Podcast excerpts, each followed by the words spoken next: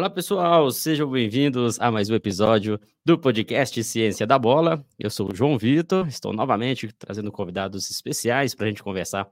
Nosso querido podcast, aqui toda segunda-feira, trago um convidado do futebol, do futsal, para a gente conversar e aprender um pouco mais. E nessa segunda-feira não é diferente, episódio 131, para você que está ouvindo a gente pelo Spotify, você que está ao vivo com a gente aqui no YouTube, ou você que está vendo a reprise depois.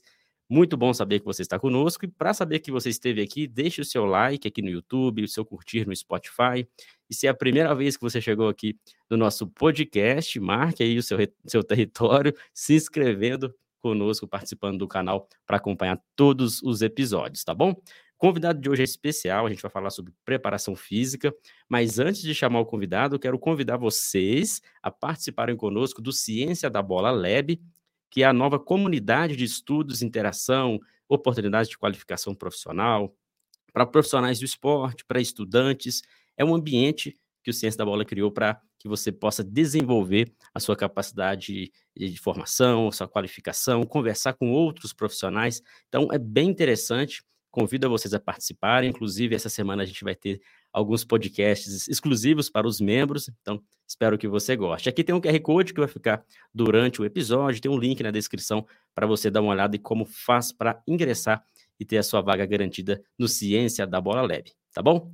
Recados dados e aí a gente vai iniciar mais um excelente episódio de hoje. Então, você que estuda educação física, você está na graduação, está na pós, você que já está trabalhando com futebol, muito importante você acompanhar o episódio de hoje, que é com Márcio Faria Correia, preparador físico com várias décadas aí dentro do esporte, várias equipes que ele já participou como preparador físico, não só no Brasil, mas também em outros países da América do Sul, na Europa, na Ásia.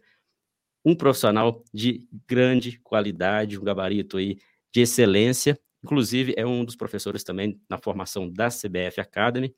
Já esteve no Ciência da Bola em outro momento e hoje nós vamos falar um pouco sobre a evolução da preparação física e, claro, Márcio, que esteve durante bastante tempo convivendo com excelentes profissionais também do esporte. Tudo bem, Márcio? Seja bem-vindo novamente ao Ciência da Bola. Olha, João, mais uma vez te agradeço pelo convite. É a terceira vez, né, que eu já estou ficando sócio aqui. É, teu estúdio está bonito, a coisa evoluiu. Eu tenho, eu tenho acompanhado aí os profissionais que têm participado também, sempre uma seleção de, da inveja, na verdade, né? É, profissionais excelentes, né? Então são assuntos que, que tu aborda, tu é um excelente perguntador, né? Tu sabe extrair bastante o que é interessante. E eu faço votos que esse canal continue nessa ascensão que eu pude acompanhar lá desde o início, né? Estou bem feliz de estar aqui contigo hoje. Valeu, Márcio. Obrigado pelas palavras. Espero que, que nessa noite aqui a gente consiga fazer um bate-papo bem legal.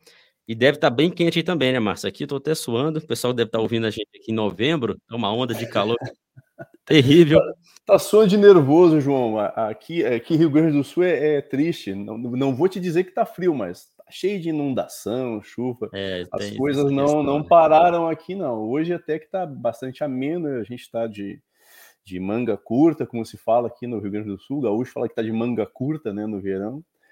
Uh, mas tem, tem. É, é, diferente o clima aqui. Perto da Argentina, perto da geleira, é complicado. Já é pouco, já é pouco amenizado. Aqui em Minas hoje fez 35, agora Não. aqui tá 30 também. Mas vamos lá, vamos, vamos para o nosso episódio. Faz Rapaz, tu, tu, tocou no, no, no, assunto aí, educação física, né? É, eu sempre saio falando de preparação física, mas tu tocou Exato. no assunto que, que é que é aquela abordagem inicial de todo profissional que sonha um dia chegar em algum clube profissional ou trabalhar com alto rendimento, né? E eu sempre digo, a educação física é fascinante, né? Os exercícios eles são um, um remédio para o corpo e para a alma, né? E eu acho que nós, os educadores físicos, a gente precisa estar muito receptivo, né? Para esse lado mais, digamos assim, espiritual do negócio, né? É, não somente aquele lado muito técnico, né? Mas a gente tem que estar ligado no ser humano, né? E mesmo eu tendo trabalhado praticamente só dentro do alto rendimento, né? É, na maioria das vezes, por incrível que pareça, né? Por tentar sempre tocar essa mente humana, eu trabalhei muito mais com a mente do meu atleta do que, do que com o corpo, João. Por incrível que pareça. Para chegar no corpo, tu precisa tocar a mente, a alma humana, né? Isso é uma coisa muito complexa, né? Muito complexa, porque se tu ficar somente no, no, no, que tu aprende no teu dia a dia dentro de uma universidade ou em outras formações, tu acaba não conseguindo. Tem que procurar outras outras ciências, né? Outras ciências do convívio humano, né? E isso é muito mais complexo do que pegar um apito, um cronômetro, né? Ou ficar batendo palma na beira de um campo. Então isso aí é, é uma das coisas que, que me motiva, né? E é uma maneira também de, digamos, humanizar o trabalho. Né? Humanizar. Sim, com certeza. A coisa não é técnica somente. Agora, não é porque está humanizado e porque eu entendo as necessidades dessa família, desse atleta, desse ser humano, é que vai ter menos sacrifício. Vai ter suor do mesmo jeito, vai ter dedicação do mesmo jeito, vai ter foco do mesmo jeito, mas tudo isso num processo diferenciado de credibilidade mútua, é o que eu sempre falo. Quando tu consegue fazer que teu atleta acredite no que tu está dizendo, certo? Ele acaba se doando de uma outra forma, né? E treinar faz parte do ser humano, sempre fez. É uma coisa intrínseca, parece que muitas vezes, ah, é um sacrifício. Claro que não é um sacrifício treinar. É intrínseco ao ser humano treinar. Desde do, do, do, dos primeiros resquícios da, da existência humana, né? O, o, o homem sempre precisou se superar fisicamente e cognitivamente. Né? Mesmo antes, de, antes da formalização do, do, das modalidades esportivas, né? o homem sempre precisou sobreviver, João. Exatamente. Né? parte, né? Então, o homem precisou é, atravessar rio, nadar, correr, correr mais rápido, subir, saltar, lançar. Isso aí está na educação física, né? É, é, tudo isso com pressão, ele sempre teve pressão também, foi perseguido é, por tribos, por animais, né? É, e, e, ele precisou correr muito para que a caça não escapasse, né? Eu sempre faço, inclusive, é, uma analogia que eu acho bem interessante, né? É, com meus atletas, né? Porque eu falo, o que eu estou falando contigo, muitas vezes eu me dirijo dessa forma para o meu atleta, né? Então eu faço uma analogia muito interessante, né? Ele precisa melhorar os movimentos dele, né, que ele precisa melhorar a qualidade técnica dele, né? Que ele vai ter que buscar a caça dele. Então que ele olhe o jogo como o prato de comida dele. Isso é um chavão assim para quem vive em vestiário, né? Talvez eu traga um enfoque um pouquinho diferente, né? Porque é o, o, o prato dele. O que ele está treinando é o prato, então ele não pode deixar esse prato mal servido e nem perder esse prato de vista, né? Se ele deixar isso aí, tudo acaba na carreira, né? Então, por isso que eu digo, essa história do, do, treino, do treino sacrificado, que o treino é uma coisa diferente, cara, não é. O, o, o, o sujeito que se propõe a ser um atleta de verdade, ele busca pelo treino, né? É, busca evoluir, busca saber. Hoje, os atletas atuais, eles te perguntam, depois de cada teste, depois de cada controle diário de carga, eles vão em cima do teu iPad e os caras querem saber qual foi o desempenho. Hoje tu deve saber, João, que a gente tem um cálculo lá de, de, de, de metros por minuto em cima de posições. Tá? Então o cara quer saber quantos metros por, por minuto ele, ele, ele, se deslocou naquele, naquele treinamento, quanto ele fez em, em alta velocidade, né, quantos sprints foram dados, o atleta quer saber, porque ele quer evoluir. Então, isso aí, a tecnologia nos, nos, nos ajudou muito nesse sentido, né? É, então, eu, eu, gosto de abordar essa história, né? Porque, até porque muitas pessoas acham que tudo começou no leste europeu na década de 50 e 60, mas não foi isso, né? Tudo começou. É o que muito se fala, principalmente quando. É. Quando tá, você está no curso de educação física, né, a gente começa a estudar um pouco ali da história da educação física, da preparação física em si, aplicado ao esporte, se vê muito ali a, o que vem do leste europeu, a periodização daquele formato, mas é muito mais antigo do que a gente imagina essa busca, essa preparação de, de ser melhor dentro do esporte, né, Márcio? Exatamente. Lá eu vou te dizer que foi o boom, né? Tudo progrediu. Eu tive a sorte é, de ter sido aluno do talvez um, um dos maiores mentores da preparação desportiva, né? Criador, digamos, não, não um criador, né, mas idealizador de um, de um, da, da, periodização, desse processo de periodização no esporte, que era algo biológico, né, que foi o professor Mateev. Eu tive ao vivo com ele em duas oportunidades, em cursos de pós-graduação. É... E isso aí dá para falar sobre horas sobre o Mateev, mas eu não vou discorrer aqui, porque realmente o sujeito era muito diferente, né? As questões que ele nos propunha, elas eram muito intrigantes. É, a aula do Mateev não durava um dia inteiro, durava duas horas. Né? Uma pós-graduação sempre é assim, o professor chega pela manhã e sai à tarde, né? naquele período dele lá que ele vai dar aula, então ele passa o dia com o aluno. Mateev não, tinha duas horas de aula e o resto ele esperava por alguém no laboratório. Então despertava uma vontade de falei, cara, o cara tá lá dentro. Eu preciso ir até lá porque, poxa, quando é que eu vou ver esse sujeito de novo, né? Então a gente ia atrás, procurava entender tudo isso e, e é o que eu falo, não vou deixar essa parte embora, porque o pessoal não, não fica pensando, ali na década de 60 foi o boom, mas o treino formalizado ele existe há 2.800 ou 700 anos atrás, né? lá na, na, na Grécia Antiga, quando os caras lá queriam competir entre eles, né? Surgiram as Olimpíadas, porque o cara queria ser o mais forte, o mais rápido, enfim, o mais bonito, né? Era é engraçado como as coisas eram muito parecidas, embora sem tecnologia, né? A escolha dos atletas, por exemplo, a gente tem dados aí que era feita a partir dos mais dotados de habilidades técnicas e de, de, de, condição fisiológica, condição física. Os mais fortes eram escolhidos para disputar certas modalidades, né? Então, aí surgiram as Olimpíadas, né? Isso, isso é muito interessante. Então, a preparação do atleta também.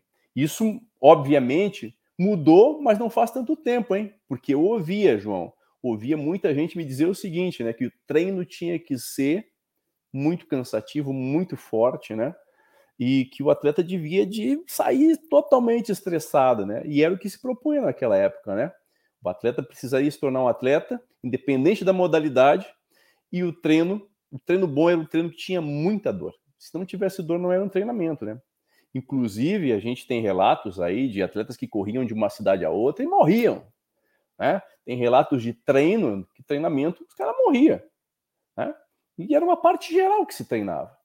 E esses dias eu estava imaginando qual era a parte específica do treino de um cara que ia para uma arena lutar com lutar com alguém ou lutar com um leão, sei lá. Né? O específico dele era lutar com dois leões para lutar com um leão no dia da apresentação. Então, por isso que os caras morriam mesmo, né, João? Até porque não existia a, ciência sistematizada. Não né? existia, não existia. Moderna, era mais uma coisa empírica, mesmo com base. Olha, aqueles atletas fizeram daquela forma, a gente tem que fazer também para ter melhorias. Né? E eu gosto tanto dessa parte que em 2008 eu, eu tive na Grécia, né? Uma das primeiras coisas que eu fui fazer foi visitar a cidade de Olímpia, né? Aí fiquei parado no portão, tenho foto lá e tudo, olhando tudo aquilo, é, onde aconteciam as primeiras Olimpíadas. Fui para a pista, caminhei na pista, fui até a pira, fui até o pódio e, e o resto é um estádio ainda, tá lá, né? Com a, com a parte dos banhos e tal, para os atletas relaxarem. Já existia essa parte do relaxamento o, o, os gregos tinham noção de toda essa sequência de adaptação, de manutenção, de recuperação, eles tinham certa noção, então tinha lá as casas de banho, tu tinha lá algum espaço para treinamento, para aquecimento, e ali a, e a pista, né? E o grande teatro onde era. E aí a minha mente hum, foi longe, né? Imaginando o, o que que ocorria ali há 3 mil anos atrás, né? E foi muito legal essa parte aí, né? Então, e você, Márcio, é como, como, que começou tudo? A sua carreira na educação física? O que, que te motivou a se tornar um preparador físico? E isso também te chamava atenção, entender um pouco também da preparação do atleta? Talvez a gente, é, quem está nos ouvindo e assistindo, esteja nesse mesmo caminho, querendo entrar no futebol, possa esperar também na, na sua busca, na sua trajetória. Rapaz, é eu joguei futebol há mais de 40 anos atrás, né? Eu me profissionalizei e joguei até os 24 anos só. Mas tive a, a, a grata experiência de ter passado pelas categorias de base de dois grandes times, né? e dois grandes times que eram Grêmio e Internacional, né? Me profissionalizei e depois disso passei a percorrer o mundo do futebol em escalões menores, né? E o que me desmotivou a dar sequência na carreira como atleta foi ter que passar por isso, né? Por, por, por, situações que, que não eram tão interessantes quanto eu tinha vivido na minha formação. E eu observava sempre essa história da ciência, da conversa com o médico, com o preparador físico, é, com os treinadores. Eu queria entender o que realmente eu estava realizando e por que, que eu estava realizando. E pela ciência ainda está um pouquinho obscura para a maioria naquela época, as respostas eram muito vagas, né? E aí eu fui crescendo, fui me matriculei, fiz um vestibular para educação física, comecei a cursar e, e eu vi que eu precisava muito mais respostas, né? Eu precisava criar muito mais perguntas também. Foi o que eu fiz. Comecei a me perguntar, né? É, na época, a gente não se distraía com esse negócio da informação, né? A gente estava ligado ao conhecimento, né? Porque não, não tinha o que, o que, onde é que, onde é que a gente vai para a internet? Não existia. A gente vai para, sei lá, não existia nada, né? A gente ia para o conhecimento. Então ia para dentro de uma biblioteca, se sentava lá dentro, se pesquisava uma tarde inteira, se lia e se saía de lá com 50 perguntas novas, né? E eu era um grande questionador, eu ainda jogava futebol e fazia faculdade, coitado do preparador físico, né? Que convivia comigo, porque no outro dia que eu saía da faculdade, eu ia lá com um monte de perguntas para o cara, né?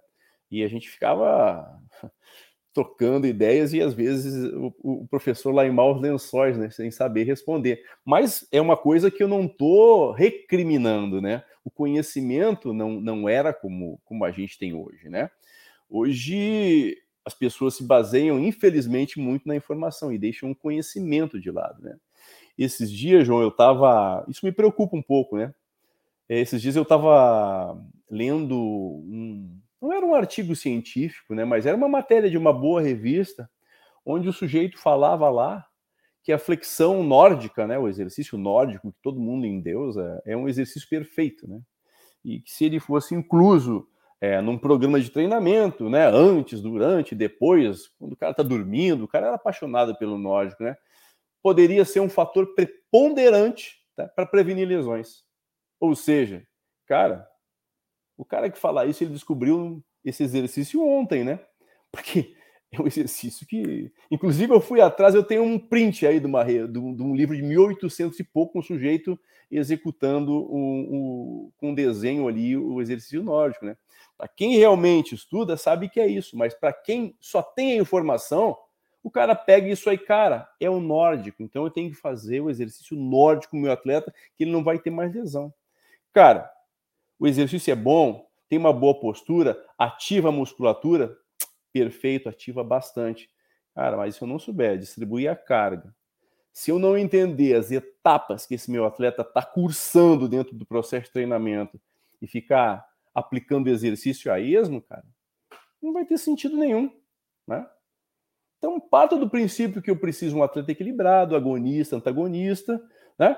E que não é assim, treinar um exercício ou uma série de exercícios, tal de pré-treino. Cara, como é que alguma coisa tão boa aí é pré? Eu sempre questiono. É treino, cara. Se tu vai colocar o cara dentro da academia ou no campo e vai ativar uma musculatura, e isso é tão tão bom, tão intenso que chega a prevenir alguma, alguma situação, isso é treino. Né? Então, distribua as cargas corretas, chame o que é pré, o que é aquecimento, chama de treino. Sabe? Fica muito mimimi hoje na educação física. Pensando, não, eu faço meu pré-treino, minha ativação. Eu acho uma, uma, grande bobagem, inclusive, João, quando eu vejo aí é, colegas de profissão levando atletas para campo com exercícios básicos de, de, parece exercício de criança, ficar dando saltinho, pulinho. Cara, ativa no vestiário. Provavelmente, como eu conheço o vestiário mais que muita gente, mais de 30 anos, é, eu sei que os atletas já estavam num bobinho lá, estavam chutando bola na parede, estavam dando cabeçada na parede, estavam fazendo miséria lá. Aí o cara leva para dentro do campo ativar. Tá todo mundo ativado, gente. Sabe? Então, um sujeito faz, sai todo mundo fazendo sabe? Todo mundo caladinho, ninguém fala nada, ninguém expõe a realidade, sabe? Então, assim, infelizmente, né? É, eu vou para cursos aí, fico ouvindo as pessoas e fico bastante chocado, né? Com o, o, o que está falando ali. O pior de tudo é o seguinte, João, que quem está escutando é o acadêmico. E o acadêmico realmente não sabe, ele acha que aquilo é verdade. Que depois o jogador está dentro de um bobinho, fazendo um monte de exercício dentro de um vestiário, precisaria ir para o campo de futebol ficar saltando que nem um sapinho. Não precisa, né? Entendeu? E assim, eu, e eu sempre digo, velho, faz o seguinte, ouve a live aí e me liga. Me liga e fundamenta ao contrário. Né? Diz assim, não, mas isso não é verdade, o cara precisa sim. Ele não estava ativado, não. Fundamenta, liga aí, pega meu telefone com o João, liga, Márcio, mentira. Isso aqui eu vou, vou te dizer. Não é assim que funciona. Eu preciso ativar o cara lá com os saltinhos laterais, os saltinhos frontais, porque ele estava dormindo no vestiário. Bom, aí outra coisa. Mas isso não acontece. Márcio, mas o que você acha que talvez isso aconteça é, no cenário atual dentro da preparação física? Será que é um, excesso de informação que talvez dificulta ali com que a pessoa realmente aprofunde, entenda consiga implementar essa informação em conhecimento, aplicar aquilo de uma forma que ela mesma confia? Ou será se em muitos momentos as pessoas estão querendo se apropriar de alguns métodos, algumas receitas prontas, para que isso facilite e talvez a pessoa seja reconhecida, o profissional seja reconhecido? Porque é um grande dilema que a gente tem, né? Querendo às vezes ser o pai do, é, da, daquele, daquela criação, né? Ou não? Ou acha que é uma, é uma questão mesmo de dificuldade de transformar informação em conhecimento. João, tu falou, é tudo isso. É tudo isso, né? É por isso que, que existe uma importância, extrema importância, em filtrar o que realmente é útil para a tua realidade. Que eu te digo, se o atleta estava deitado no vestiário, parado, ele precisa de uma ativação. Mas no Brasil, clima tropical, o atleta ansioso, como os atletas são, como eu conheço a maioria, eles já estavam aquecidos. Mas o sujeito viu na Europa lá, o sujeito fez. Mas na Europa o cara estava com fone de ouvido, sentado no vestiário, concentrado num mantra, certo? Ou num heavy metal do Ozzy Osbourne, que ele estava ouvindo antes do jogo, com a mente imaginando todas as situações que poderiam acontecer. É o treinamento mental. Isso existe. Eu, quando jogava futebol, embora ninguém tivesse me ensinado isso, eu ficava sentado imaginando todas as situações que poderiam acontecer na parte técnica comigo. Como é que eu me comportaria? O que eu faria? Como seriam as passadas? Para onde é que eu olharia? Eu imaginava o jogo. Né? Se o atleta está num estado zen, ouvindo a sua música, concentrado, ele precisa de uma ativação. Agora, o sujeito não filtra. O que, que acontece? Às vezes, por isso que eu não gosto de postar treino na internet. Raramente tu vai encontrar um treino meu, a não ser que alguém filme, aí a imprensa filme. É que o sujeito pega o meu treino, que eu estou aplicando lá para o cara que vai disputar Libertadores da América, e vai no sub-15 dele ali na outra semana e ele faz o treino. E aí não dá certo. Certo? E aí piora. Cara, e aí ele fala: que aquele treino lá é de velocidade. Cara, e não é de velocidade, é de resistência de velocidade. Aí ele fala que aquilo é pliometria. Cara, cada um coloca um nome que quer nas coisas, cara. Eu fico criticando, eu fico olhando esses treinos de internet, aí o pessoal fala, ah, treino de velocidade. Cara, não é. Treino de força explosiva coisa em 10 metros, coisa em 5 metros. Isso não é velocidade. As ações são rápidas. Existe uma grande diferença em rapidez e desenvolvimento da velocidade. A velocidade, inclusive, ela é dividida em velocidade de ação com bola, velocidade de condução de bola, velocidade sem bola, velocidade de reação, velocidade de raciocínio, velocidade. Mas, cara, então não escreve nada na internet. Posta menos, cara pesquisa mais, posta menos, vive de conhecimento, fundamenta, escreve uma tese, escreve algo interessante. Agora é muito fácil, o cara pega lá cinco, seis folhas e fala que ele tem, como é que chama, um manual aí que vende aí, o cara vende aí no, no Hotmart é, a cinco reais, é, é, 10 conselhos para o sujeito ser preparador físico. Velho, tá de brincadeira. O cara tá cursando uma faculdade, ele vai comprar esse negócio aí, pelo amor de Deus. Não. E hoje tá tão fácil, João. tu tá dando risada, mas é verdade, sabe disso, né? Sim, em muitos pontos eu concordo contigo mesmo, mas principalmente essa questão. Inclusive, o objetivo desse canal, né, justamente é tentar criar um ambiente de discussão, né? Porque a gente compartilha vários treinos, vários treinos de colegas que enviam para a gente também.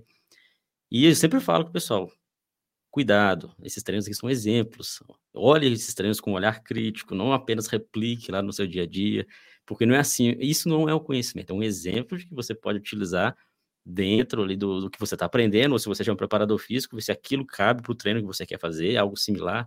Então é muito importante isso. Só que em, em todas as áreas, Márcio, eu percebo isso, não só na nossa área do esporte, mas em outras áreas também, a gente encontra vários gurus querendo transmitir as ideias mais modernas que vão mudar a sua vida. Então, isso tem que ter bastante cautela, colocar o pé atrás. E dentro do esporte, principalmente, se você está ouvindo a gente agora, você já é graduado, pós-graduado, está na graduação, aproveite esse momento para fazer bastante perguntas, né, Márcio? Perguntar ah, máximo possível profissionais, ver um vídeo, ouve nosso podcast aqui, sai desse podcast com várias perguntas, várias dúvidas, que isso que façam que a gente consiga evoluir profissionalmente, né, Márcio? É a intenção, é a intenção, sabe? É... E a gente tem, existem muitos fóruns muito bons. Por exemplo, eu assisto os teus, os teus podcasts aí, João. Até te pedi uma vez uma senha, né, para entrar aí no, nos teus negócios aí e tal. E tu me deu, eu entrei, eu vi vários. Cara, tu traz profissionais que respondem de verdade. Ninguém tá brincando ali. Hoje é muito fácil, né? A gente tem uma resposta imediata ou criar questões imediatas nesses fóruns. Né? Tu consegue estar tá lá do outro lado do mundo e, poxa, tem um cara lá, o cara é muito bom, gente. Eu vou perguntar alguma coisa, eu vou esclarecer uma dúvida, eu vou criar uma dúvida. Né? Agora, começa a filtrar, começa a filtrar onde é que tu participa. Né? Porque a enxurrada de coisas é, que a gente está tendo aí, a enxurrada de cursos que está tendo aí, cara, tá acontecendo um milagre agora. É, quando eu era. Esse ano eu não trabalhei, ano passado eu não trabalhei na, na CBF. Mas o meu curso na CBF era o curso, era o curso mais teórico, que não tinha nenhum exercício. Aí tu me pergunta, João, o cara é preparador físico, não está falando de exercício? Cara, não tô. Sabe por quê? Porque o exercício, o cara vai pegar, ele vai tirar uma foto e ele vai levar embora. E eu não quero estimular que esse aluno seja uma cópia. Eu quero tentar complicar a cabeça dele para que ele raciocine e entenda que na situação do clube dele, na situação, na necessidade do atleta dele, ele precisa treinar três movimentos a mais para a direita, ou cinco para a esquerda, ou 30 metros, ou 20 metros, né? Da forma que ele puder adaptar o jogador com qualidade. E o que me surpreende muito é, no momento atual são esses cursos aí empacotados, né? Que é Master 2.003 Ultra, né? O nome, é, não sei como é que chama, os, os caras enchem estádio para demonstrar exercício. Aí o cara fica falando: olha, esse exercício aqui com a, com a Kirobel. Gente, o cara tá mostrando exercício, olha, pula aqui e arranca. Cara, Tá Parabéns, ó. Parabéns pro cara que consegue vender esse produto. Gente, tá tudo no livro. Ali, ó, se tu virar ali, ó, tá ali uma literatura que no mínimo 60%, vou virar ali, ó. Ali, João. 60% demorou cinco meses para vir da Europa. Quando eu ainda fazia faculdade, quando eu continuei já graduado, tá tudo ali. Eu pegava, sentava, eu criava os movimentos aqui. Eu entendia o que eu queria. Né? Agora o cara lá é muito inteligente, isso é coisa de. de não vou falar de quê. É, mas o cara embrulha lá um final de semana de exercícios, cobra 3 mil reais e fala que o cara ganhou, agora ele está apto a, dentro de uma sigla. Ele está numa sigla agora lá. Tá, o cara é da XPJ, ele é instrutor da XPJ. Cara, Que babaquice. Cada vez mais o próprio profissional detona a própria universidade que fez. Por exemplo, esses cursos aí de, de, de qualificação para treinadores. Né? Vamos lá.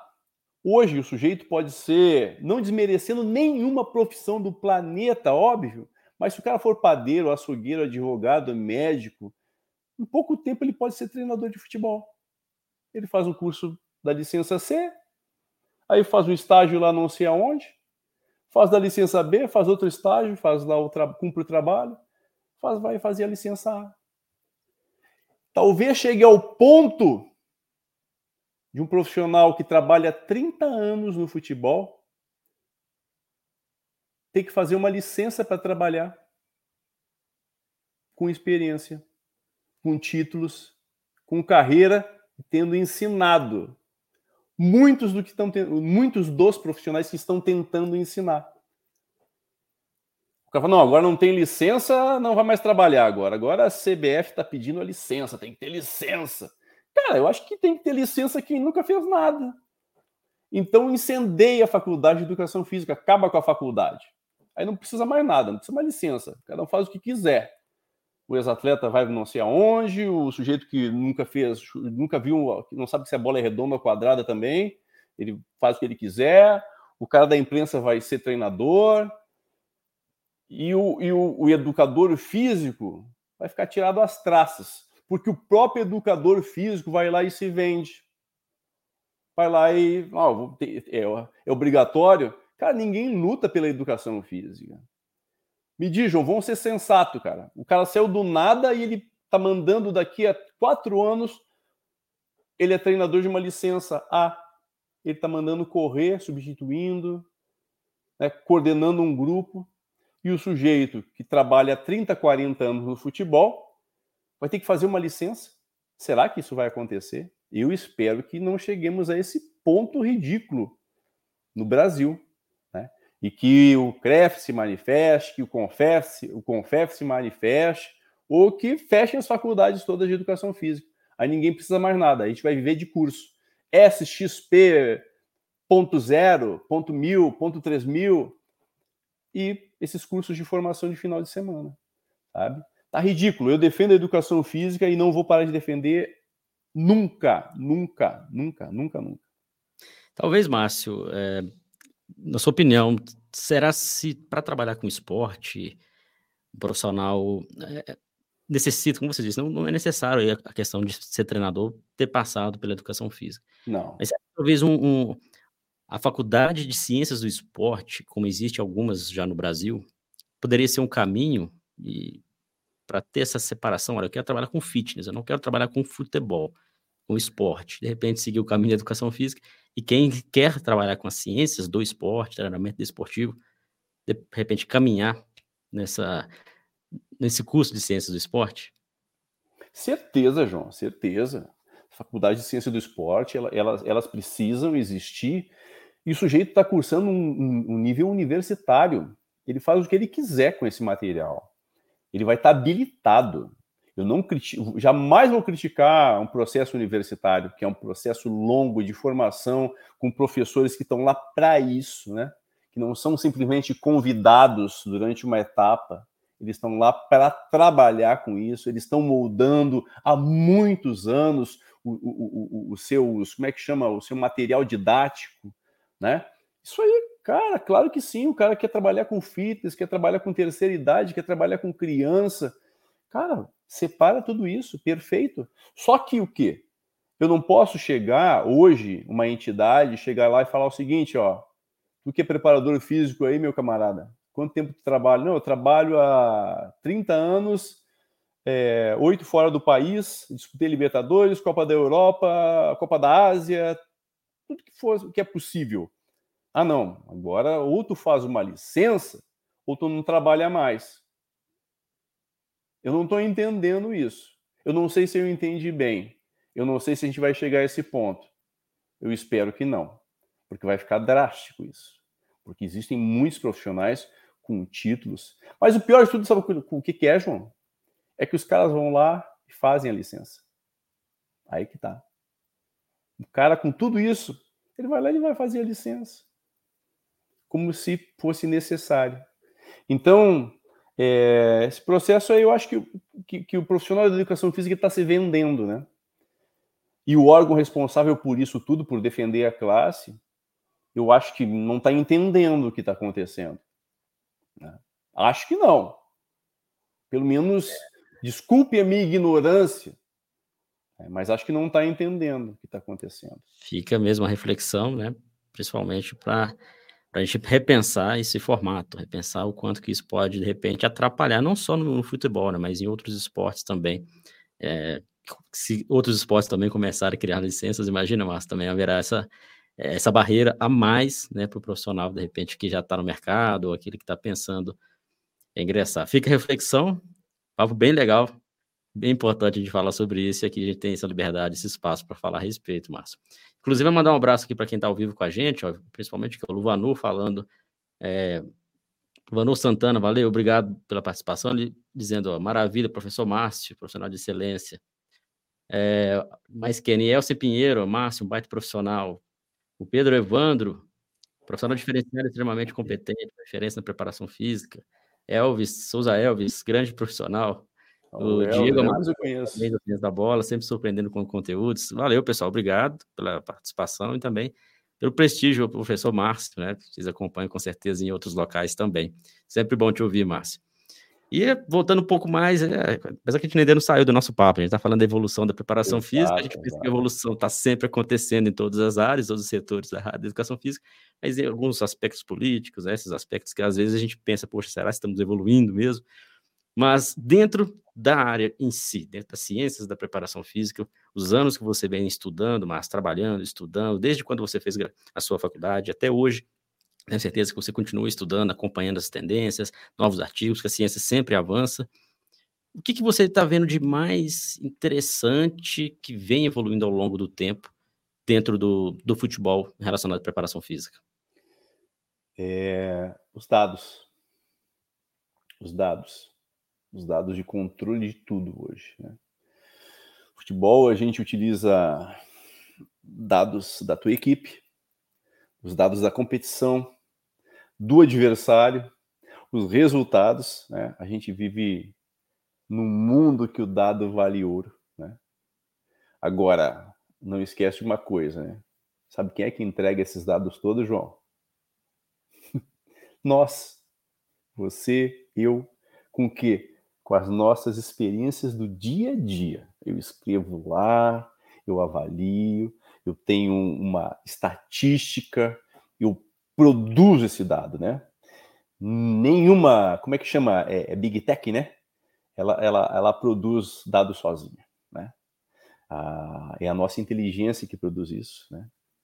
E nós, muitas vezes, eu fico é, apreensivo até porque a gente entrega isso muito barato, né?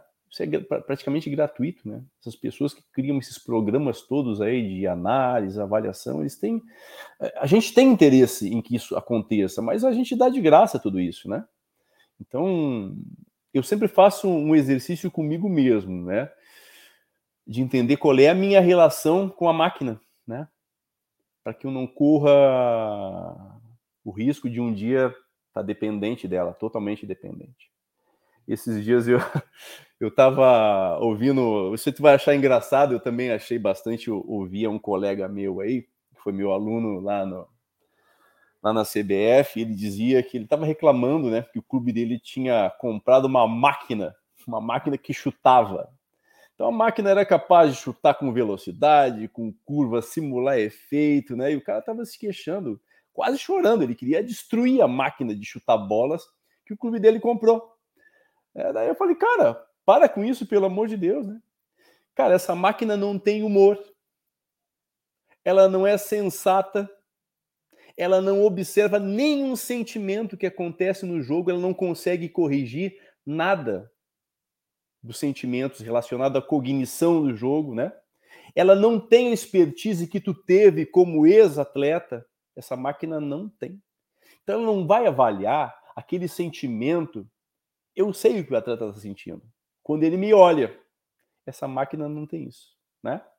Então, Se essa máquina um dia puder fazer isso, gente, aí é motivo de preocupação. Por isso que eu não me associo totalmente com a máquina.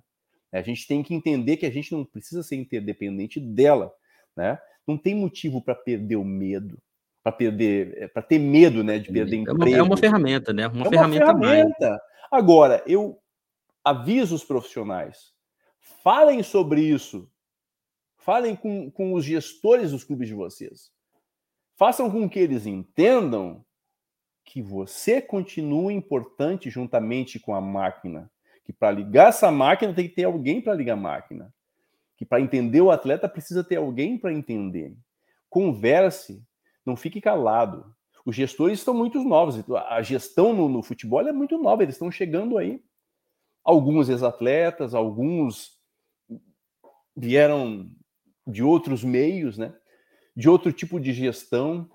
E por mais que o cara seja um gestor de uma grande empresa, presidente de um banco, cara, o futebol é muito diferente. É muito diferente. Então, é, conversem com seus gestores. Falem da, da importância da tecnologia, mas não se acanhem, não. Vocês são tão importantes quanto ou mais importantes. Né? Então, acho que tudo que é técnico, né, a máquina ela vai, vai substituir. Vai substituir, já substituiu. Agora, o que envolve esse negócio, a, singularidade né, do, do, do corpo, das emoções, dos pensamentos, a máquina não vai chegar a esse ponto. Eu não tenho medo nenhum. Né? Eu coloco a mão no ombro do meu atleta e eu sinto isso sempre. Né? Porque ele me liga. Nas férias o cara me liga. No dia do aniversário ele me liga. Quando ele precisa resolver alguma coisa relacionada ao desempenho dele lá num clube que ele tá e, e a gente não se via mais há 5, 6 anos, eu recebo uma ligação né, para conversar. E essas lembranças eles não vão ter das máquinas, com certeza. Então a gente não precisa temer. A gente tem que usar a máquina como ferramenta útil e saber selecionar o que serve. Sair do modismo, né? Ah, agora saiu um GPS que eh, olha mais para o lado esquerdo. Ah, agora um é acionado da Lua. Cara, se tu está tendo resposta e essas respostas elas são suficientes para que tu organize as tuas cargas de treino, cara, isso é um material que te serve. Não precisa nada além disso. O resto é, é circo, é frufru, é qualquer coisa. Né? Mas, óbvio, alguém tem que comprar, alguém tem que vender. É, as empresas estão aí, não condeno as empresas, cara. Agora, o profissional tem que saber selecionar o que é melhor para aquele momento. A tecnologia ela vem para ajudar, né, Márcio? Mas muitas pessoas acham que ela vem para ser a solução. Não. Quando você acredita que aquilo veio para ser a solução, você diminui as, as suas energias para entender o quanto que aquilo realmente pode ser útil. É a pessoa abaixa ali o seu nível de conhecimento, seu nível crítico, deposita nos dados como sendo a, a, o suprassumo da, da tecnologia. Os dados eles servem para ajudar nesse trabalho. É verdade. E é a, a, que ponto que você acha, Márcio, que, que os profissionais se perderam nesse, nesse processo de, de se confiar muito na tecnologia a ponto de, de deixar de lado um pouco ali o que, que realmente esse lado humano pode trazer de importante aliado com os dados. O pessoal se perdeu nesse volume e falta de análise nas, na, nas informações, né? Se perdeu quando esse volume de informações não foi mensurado para virar conhecimento. É tudo muito rápido. É...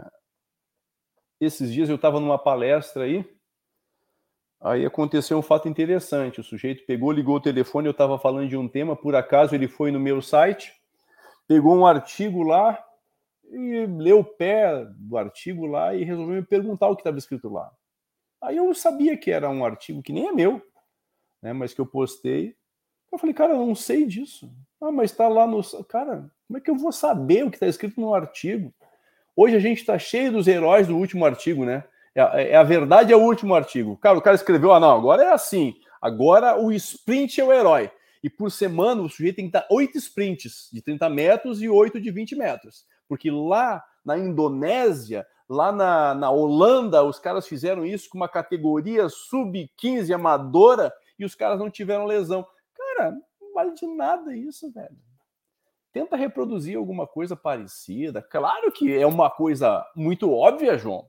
Se tu não treinar o sprint, tu der o sprint no jogo, provavelmente tu corre um risco muito grande de te lesionar. Então tu precisa, na manutenção do teu trabalho semanal, associar aos teus movimentos técnicos. Se o sprint não ocorrer, hoje a gente tem esse dado no final do treino, coloca os caras para dar alguns sprints. Ou para o treino no meio manda dar um sprint, se é isso que te contenta, sabe?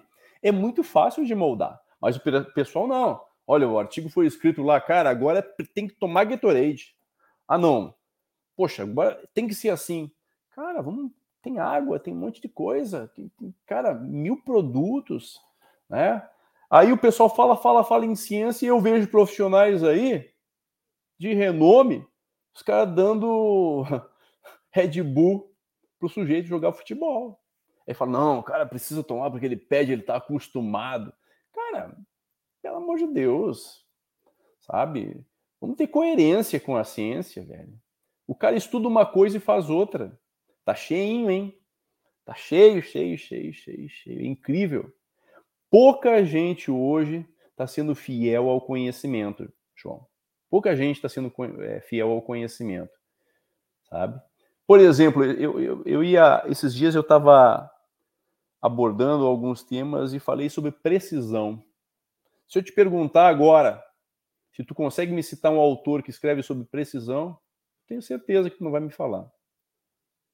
Porque eu também vou te falar meia dúzia. Vou falar o nome de Shiva e o Golomazov, dois russos, que falam inclusive que a precisão é uma capacidade física. Né? Eu tenho o um livro deles e eles falam o seguinte, cara, se o sujeito, futebolista, ele for um exímio driblador, e na hora do último passe ele errar o passe, ele vai cansar e vai correr em dobro. Se ele for um exímio chutador, muito forte o chute dele e tal, ele tem capacidade para chutar, mas a precisão não for a gol, time dele não vai fazer o gol. Ou seja, eu preciso de precisão. E a precisão não está somente na repetição, ela está no raciocínio que eu tenho, ela está na decomposição do movimento, eu preciso, é, às vezes eu não posso é, é, é, sistematizar todo o movimento, eu preciso decompor o movimento para que eu aprenda ou reaprenda esse movimento. Eu trabalhei com atletas que venceram na vida, João, e aos 19 anos não sabiam cabecear uma bola direcionada para baixo. E eu me encarreguei de observar isso de falar, cara, tu já treinou isso? Ah, eu nunca treinei. Eu sou da era dos jogos reduzidos. Cara, no jogo do reduzido não tem passe longo e não tem cabeceio. Se tu passar, parou um pouco esse negócio aí que aos 15 anos atrás é só jogo reduzido. Os heróis, ah, quantos metros para tantos jogadores? Cara, é legal, tá tudo certo aquilo lá. Gente, mas não é só isso. Ninguém aprendeu a cabecear, ninguém aprendeu a passar, ninguém aprendeu nada. Agora, o cara correu pra caramba ali, curtindo.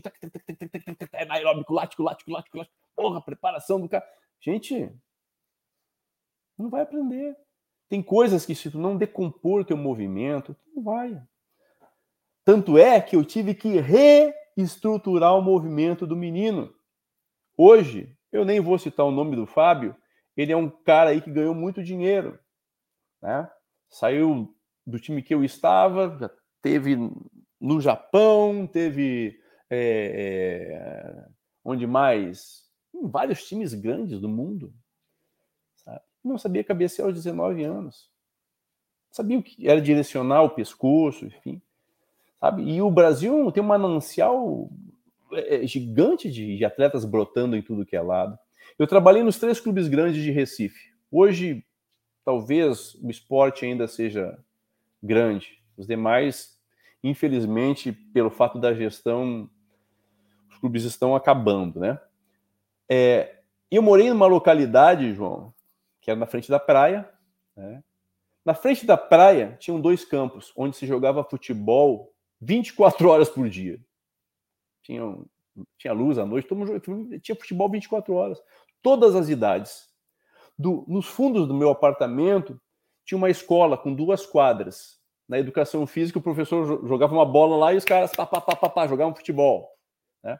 E no lado, do lado de quem, quem é de Recife está ouvindo aí vai saber. No Pina ali tem um viaduto e tem um campo de futebol do lado do viaduto, onde se jogava futebol também, um campo oficial, de um lado do viaduto. Quem é de Recife sabe onde é. Perto do shopping Rio Mar, onde se jogava muito futebol. Por dia, eu tenho quase certeza que no mínimo ali mil pessoas jogavam futebol ao meu redor. Com um funil desse, João, Tu não precisa ter tecnologia, não precisa ter comida, não precisa ter nada, nem bola. O cara vai jogar futebol. Vai nascer um Rivaldo, vai nascer um Ronaldo, vai nascer um jogador. Agora, o quanto nós teríamos de atletas, de atletas, atletas, se nós cumpríssemos a fio o que o treinamento esportivo propõe, o que a educação física propõe, se nós profissionais nos protegêssemos um ao outro, se nós não nos vendêssemos, né, para essa bobagem colorida que os caras vendem em cursos de final de semana, né? nas avaliações. Ah, eu estou avaliando agora isso, é fantástico. Cara, não muda nada. Não muda nada se eu não conhecer as fases sensíveis do desenvolvimento motor. Não, não muda nada se eu não conhecer um pouquinho de hormônio e saber que numa etapa etária eu preciso trabalhar uma capacidade física X, porque X hormônios estão em ebulição naquele momento e eu posso melhorar a qualidade daquela capacidade naquele momento. E se eu deixar passar essa etapa, talvez eu não tenha o ganho necessário. Não adianta eu fazer curso de final de semana se eu não souber isso. Né? Não adianta. Ah, eu fiz um curso, eu sou instrutor YZ 2.0. Grande coisa tu és mais uma mentira. Agora, como tem um monte de mentira, as mentiras se abraçam. Né? Tá difícil de encontrar profissional de educação física. É, tá é, ela parece uma pressa, né, Márcio? Uma pressa para ter uma solução, né? Para ter o conhecimento de forma, forma rápida. E acaba atrapalhando todo o processo, porque muitas Exatamente. vezes para se tornar um atleta é necessário tempo, né? desde a formação. Não é só um profissional dentro desse processo, né? São vários, uma equipe de profissionais, família também nesse processo. E aí parece que vem uma pressão grande de todos os lados, né, Márcio? A família, gestores, profissionais que querem aprender de forma rápida, que é a receita mágica, milagrosa. E aí a gente vai ficando, muitas vezes, com um material humano muito bom, como você disse, né? por osmose praticamente a gente consegue ter atletas, mais jogadores profissionais de futebol espalhados pelo mundo que saem do Brasil. E muitas críticas acontecem, Márcio. Muita gente fala que o, que o, culpado, de, inclusive já recebemos críticas aqui no Ciência da Bola, que o culpado por o Brasil não ser campeão da Copa há mais de 20 anos, pelo Brasil não ter jogadores lá no topo, o melhor do mundo há quase 20 anos também, 15 anos que o Brasil não tem o melhor do mundo, é da ciência. São de nós que estamos europeizando o futebol, trazendo conhecimentos lá de fora para cá e não dá certo. E aí a gente fica pensando, mas será se realmente isto, a, a ciência é a culpada? Será se a não, ciência está é, fazendo não é, a França, é. a Argentina, a Alemanha conquistar títulos, também revelar atletas? Por que, que quando é do Brasil a culpa é da ciência? Será que não tem outros fatores que talvez possam atrapalhar o processo? Qual é a sua opinião a respeito disso, Márcio? A ciência é a, a, pseudo, a, a, pseudociência de boteco, né? Que acontece. Exato. É o que eu falo que a gente está pregando, né, com as licenças, não é o conhecimento, é a informação. O que a gente está pregando com os cursos de final de semana, e o cara se acha o, o, o bam, bam, bam né, fazendo esse curso de final de semana e pagando bem caro, 3 mil, 4 mil reais por uma formação de quatro dias dentro de um estádio de futebol. Cara, o cara está aprendendo exercício, um pouquinho de cinesiologia, que ele deveria ter aprendido lá atrás, que ele deveria estar tá dando aula. Que o cara, para aplicar um treino em um atleta, ele tem que conhecer fisiologia. Óbvio, eu não vou discutir com um cientista fisiologia lá, os meandros celulares, óbvio que não. Mas para nós que lidamos com o atleta no dia a dia, a gente precisa entender um pouquinho mais do que o básico precisa saber interpretar as enzimas, o que, que, que, que a musculatura propõe após uma atividade, o quanto tempo ela se recupera, qual é a ideia, né? E os equipamentos mais básicos estão aí. A gente tem equipamentos para secar, é, cama, é, câmera termográfica. Cruzando esses dois dados, eu já consigo entender o quanto esse meu atleta é, precisa se recuperar, quanto ele precisa até de repouso. É simples. O raciocínio é simples. Eu não preciso passar um final de semana aprendendo como é que eu mexo uma borracha cor-de-rosa e que a preta é mais tem uma tensão maior, que eu não vou ter que me pendurar numa corda, né? Entendeu? E não é a, é a universidade que te dá isso aí, esse raciocínio científico. Vou lembrar o Mateev uma vez aqui, agora vou falar dele, tá? Esse discurso ele contou. É, ele, como maior cientista do mundo, né, quando inauguraram um laboratório nos Estados Unidos, né, convidaram ele para fazer a abertura, né? E aí ele deu o discurso de abertura. Depois do discurso apareceu o sujeito lá com uma bandeja cheia de controles remotos e deu para ele, para ele ligar o laboratório, as máquinas futurísticas dos americanos. Né? Ele devolveu a bandeja falando o seguinte, que ele não entendia nada daquilo. Que as máquinas qualquer um podia ligar. O que ninguém podia ligar é o que ele vinha fazendo há muitos anos, que é trabalhando o quê? O raciocínio científico. Metabolizando o treino como se fosse uma filosofia. Tanto é que eu tenho um livro do Mateev ali que é da década de 60. Eu acho que eu li ele umas 40 vezes para poder entender o quanto ele mistura de filosofia com biologia, é muito difícil de ler aquele livro. Ele é muito fino. Treinamento desportivo, preparação desportiva. Mas ele é complexo, tão complexo, que tu precisa entender várias coisas para poder entender o que ele quis dizer. Obviamente que veio de outro idioma também, né? Existem palavras no russo que não tem como traduzir no português. E ele foi traduzido por brasileiros, esse livro. Então, a gente fica tendo que interpretar coisas que talvez não sejam exatamente corretas. Mas, cara, eu entendi que Mateev olhava o treinamento como filosofia, não só como biologia. É. Às vezes o cara fala, ah, mas a periodização do Mateev não serve. Ele mesmo, ele já falava isso em 92, que claro que não serve. Porque eu, o que eu criei era para quando o esporte é jogado é, quando era praticado em quatro meses só. O resto a gente treinava os sujeitos. Né? Fazia muito frio, fazia 30 graus abaixo de zero na Rússia. E eu tinha um período básico indoor gigantesco.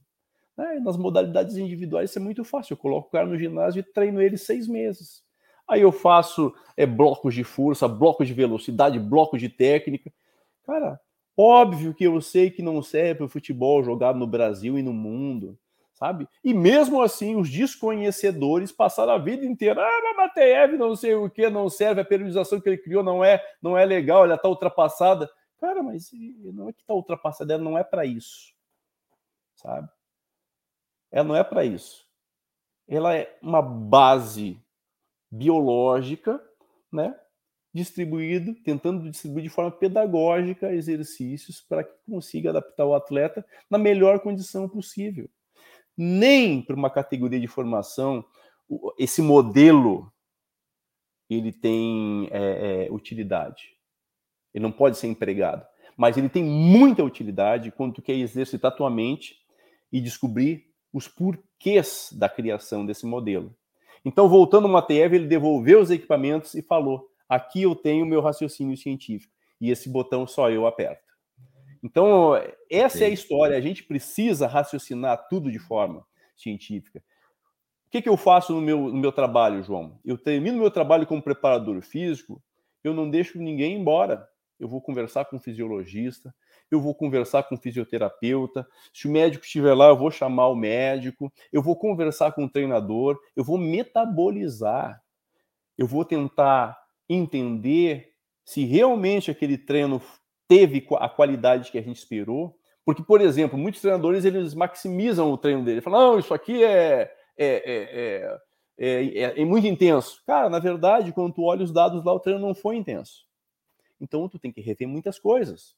Né? Agora, só consegue fazer isso, João, quem tem paciência e quem tem raciocínio para interpretar, interpretar que a máquina te dá. Se o cara fica na informação, fala assim: ah, mas cara, o cara me falou que tem que entrar na água gelada lá 10 minutos, eu vou entrar na água 10 minutos. Ah, mas o cara falou que 72 horas o cara se recuperou. Alguns se recuperam, Alguns gostam da água gelada. Entendeu? Alguns.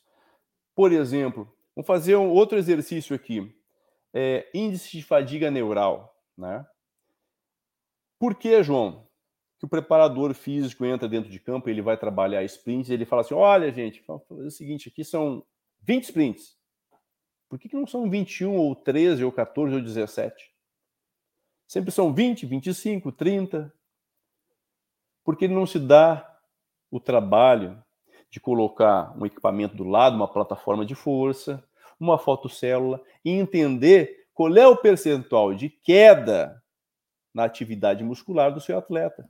Cara, isso é tão simples de fazer, demanda um trabalhinho. Tu tem que colocar numa uma plataforma, a tua plataforma. Eu tenho uma plataforma aí, ela tem que estar num lugar estável. Né? O sujeito talvez tenha que tirar a chuteira para fazer um, a, a, prova ali do salto, né? rapidamente. Cara, mas o resultado que tu tem, eu me lembro que em 2008 é, eu utilizei isso para mensurar aquele trabalho que o cara faz que chama de transferência, né? Faz aquele agachamento, quatro agachamentos, solta uma barra e acelera em velocidade máxima. Eu queria saber quantos meus atletas poderiam fazer de exercícios antes de chegar a 20% da queda, de, da, da, da, o índice de fadiga diminuir 20%. Quanto, até quanto eles poderiam repetir? Eu tive atletas que terminaram em 12 repetições. Eu tive atletas que chegaram a 30 repetições e não baixaram os 20% que eu esperava, um período é, é, básico, geral. Né? E aí?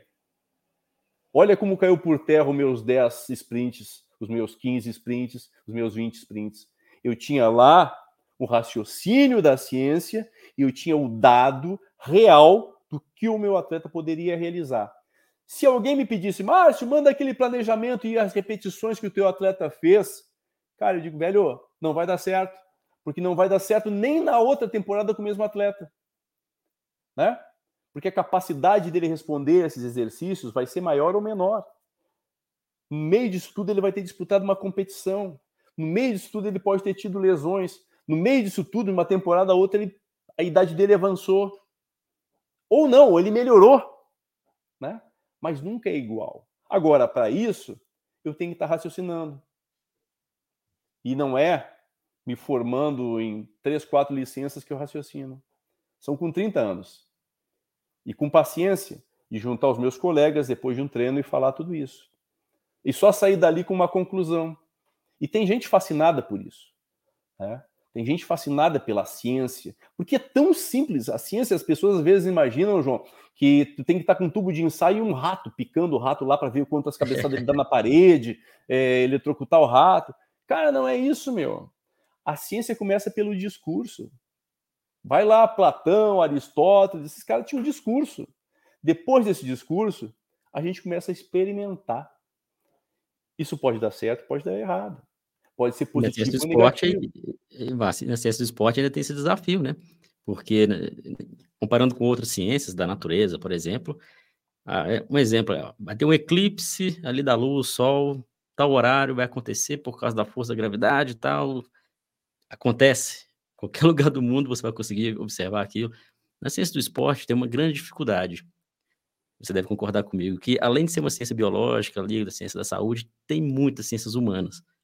Então, são variáveis que a gente não consegue nem controlar grande parte delas.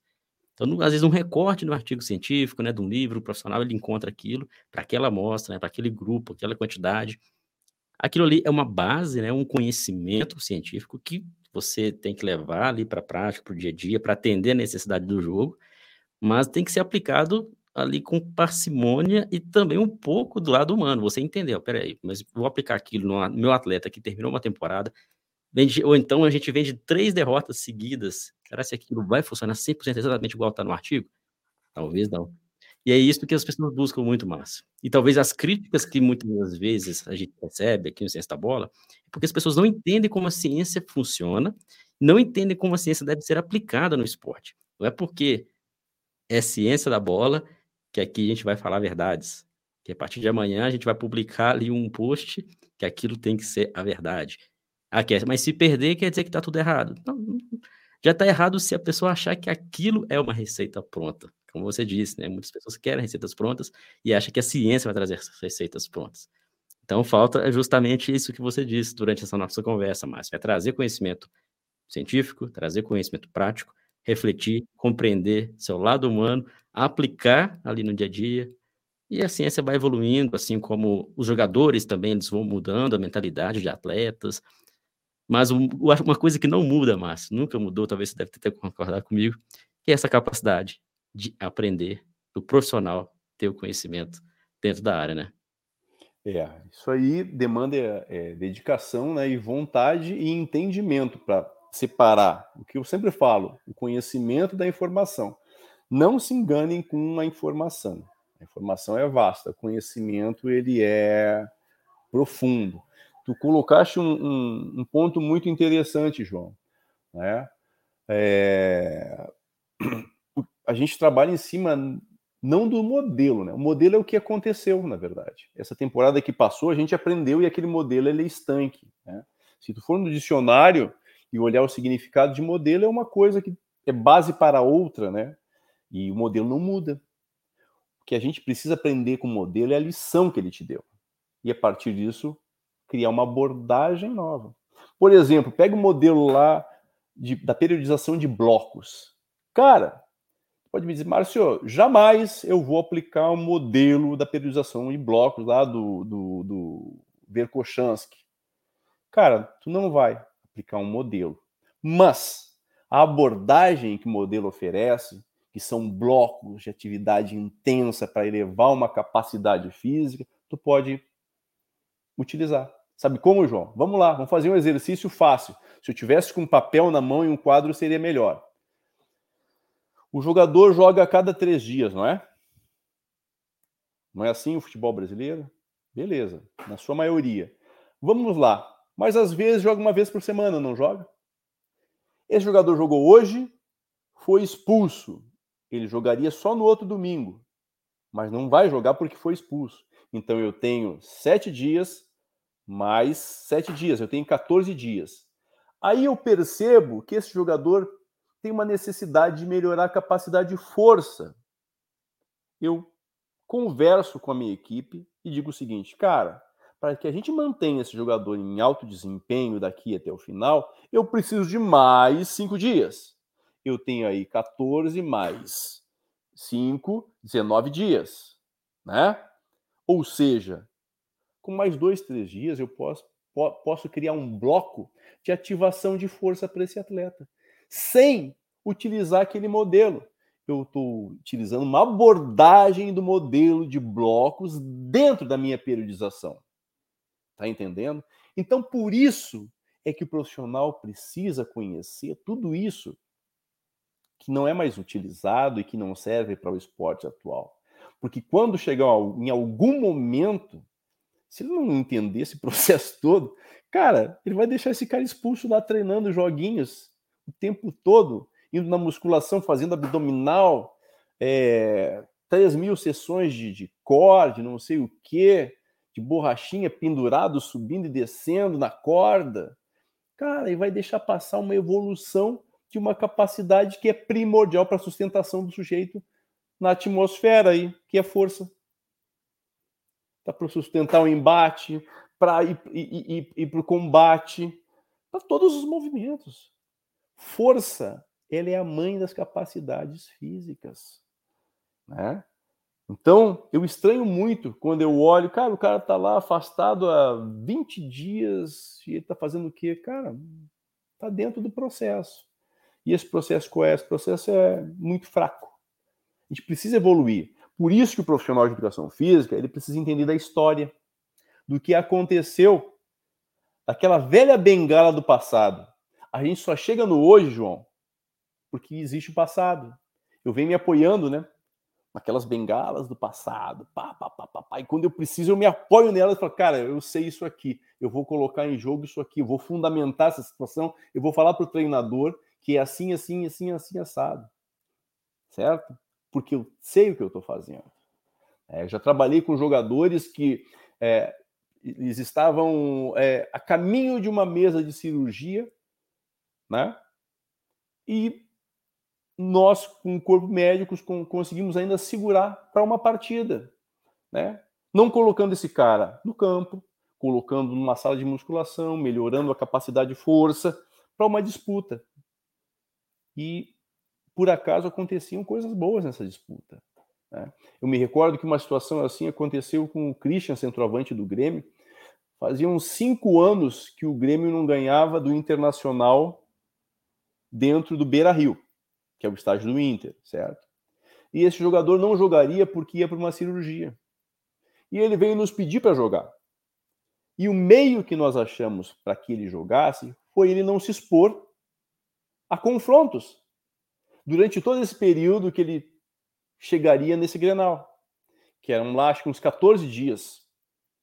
Nós poupamos esse atleta em várias situações, não expomos ele às disputas do treino normal, que isso poderia ser um grande risco, qualificamos a força dele, a propriocepção, né, dentro de um sentido lógico para aquele momento. E o que, que aconteceu? Fomos premiados com uma vitória de gol de quem? Dele. E tá indo como é o futebol, né? Como a coroou gente consegue... um trabalho, coroou um trabalho. Ainda bem que ele fez o gol, né? Senão o cara, ah, mas não adiantou nada. Cara, adiantou sim. Adiantou porque depois que ele fez a cirurgia, esse trabalho intenso que a gente fez deixou a musculatura dele tão boa que ele voltou em 22 dias. Voltou numa estreia fazendo dois gols contra o Criciúma. Um de pênalti e outro bateu no joelho dele lá, com micropole ainda, com ele esparadrapo de cirurgia. Então, assim, o trabalho ninguém vence. O trabalho bem feito, o trabalho raciocinado, o trabalho com discurso e consciência, ninguém vence. Agora, eu deixo aqui um pedido, né, para que os gestores também consigam entender o que, que é o raciocínio científico, o que, que é, é, é a enganação, né? quem é que eles contratam, né? os gestores precisam buscar entender conversar. Essa, essa história da indicação tem que parar um pouco. Cara, entrevista, vamos entrevistar um monte de gente. Quando eu fui para o Atlético Paranaense, eu fui participar de uma entrevista lá. Junto comigo em outros dias lá, foram outras pessoas também. Quando eu fui para o Grêmio, eu fui participar de uma entrevista. Eu não fui debaixo do braço de um cara que fala assim: olha, precisa eu, a manicure, o cachorro, o cabeleireiro, o porteiro, vou levar minha mãe também, o meu churrasqueiro, vou levar o assistente, o treinador de goleiro, vou levar o Márcio. Não, não. Aí me ligou e falou, cara, quer vir fazer uma entrevista aqui? E eu nunca voltei desempregado de uma entrevista. Porque eu me preparei ao extremo para dar tudo que eu sabia lá. Além de dar tudo que eu sabia para ensinar o que as pessoas não sabiam perguntar. É porque precisa, né? Porque o que, que vai te perguntar várias vezes, vai falar com um advogado. E o cara fala assim, professor, o que, que o senhor acha disso? cara, deixa eu te falar o que eu penso sobre esporte. Deixa eu te falar um pouco sobre a atividade que eu executo e que pode ser executada, sabe? E o momento do clube? Cara, o momento do clube eu vou conhecer quando eu estiver no clube. Quando eu resolver entender o histórico todo. Então, o futebol precisa se ater a essas coisas. Tem que parar com esse negócio do imediatismo mas também tem que selecionar melhor as pessoas, sabe? Muitas vezes isso me frustra. Hoje, por exemplo, eu estou em casa. Estou em casa esperando uma proposta. Recebi duas propostas aí, mas acabou não dando certo. Né? E, cara, eu vejo gente que está escondida atrás da cortina aí sem falar a verdade. Gente que está lá com seus cursos Pro Meta 20 3.0 aprendendo a realizar exercícios. Exercícios, está no livro, cara. Compra um manual e olha lá o manual. Nem precisa manual hoje. Pega um, um, exercício. Tem manual online, gente. Ela é perfeita para olhar como é que faz o exercício. Aquilo é muito bom. Cara, olha com perfeição, né? O músculo que contrai, vê tudo ali. Hoje, é uma, cara, o cara não estuda se for preguiçoso, né? Esse negócio de anatomia aí, puta que pariu, o cara decompõe o corpo humano em um segundo. Tu olha todos os músculos, Tu vê a cinesiologia, o exercício que é para lá, que é para cá. Cara, é muito simples.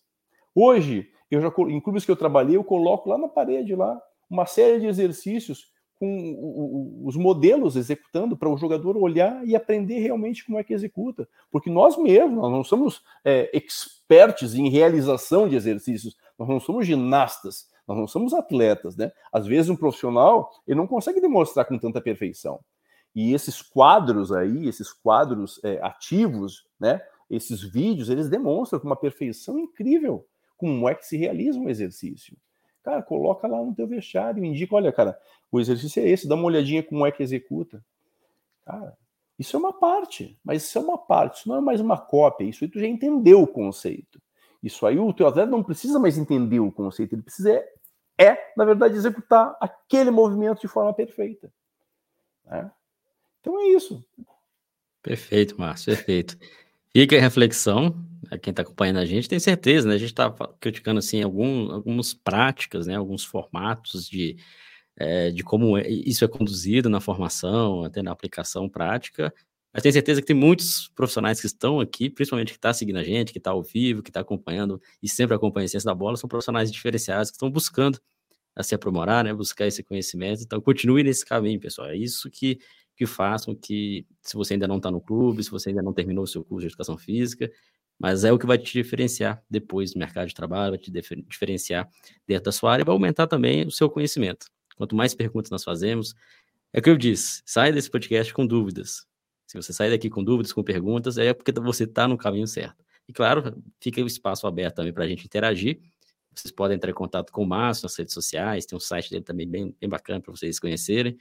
Vai ser bem interessante a gente ouvir. Mas, infelizmente, a gente não tem mais tempo para continuar. Tá muito bom papo, é sempre bom te ouvir, essa reflexão. O pessoal também espero que esteja gostando. E se você estiver gostando, coloca aqui abaixo o seu comentário, tá? Principalmente quem está no YouTube e Spotify também. Bem lembrado, Spotify também tem a oportunidade de você deixar seu, seu comentário ali sobre o episódio, tá? Márcio, a pergunta final que eu sempre faço para todos que passam aqui no podcast, que é uma pergunta até um pouco mais pessoal. O que é o futebol para o Márcio Faria Correia? Futebol é o meu meio de vida, né? E é o ideal onde eu exercito o meu conhecimento, né? Minha maneira de aprender e de ensinar ela é a partir do futebol. Né? É muito interessante, porque lidar com alto rendimento, com atletas de verdade e ter essas respostas, né? De, com força, com velocidade, com melhoras é muito bom. E ter lidado com todos os níveis como eu lidei, tanto dentro e fora do Brasil, também é muito bom. Então, cada vez mais eu me contento com o trabalho que eu faço, né? Por isso que eu sempre busco mais. E eu busco mais pessoas para trabalhar comigo. Eu não consigo viver sozinho dentro do futebol.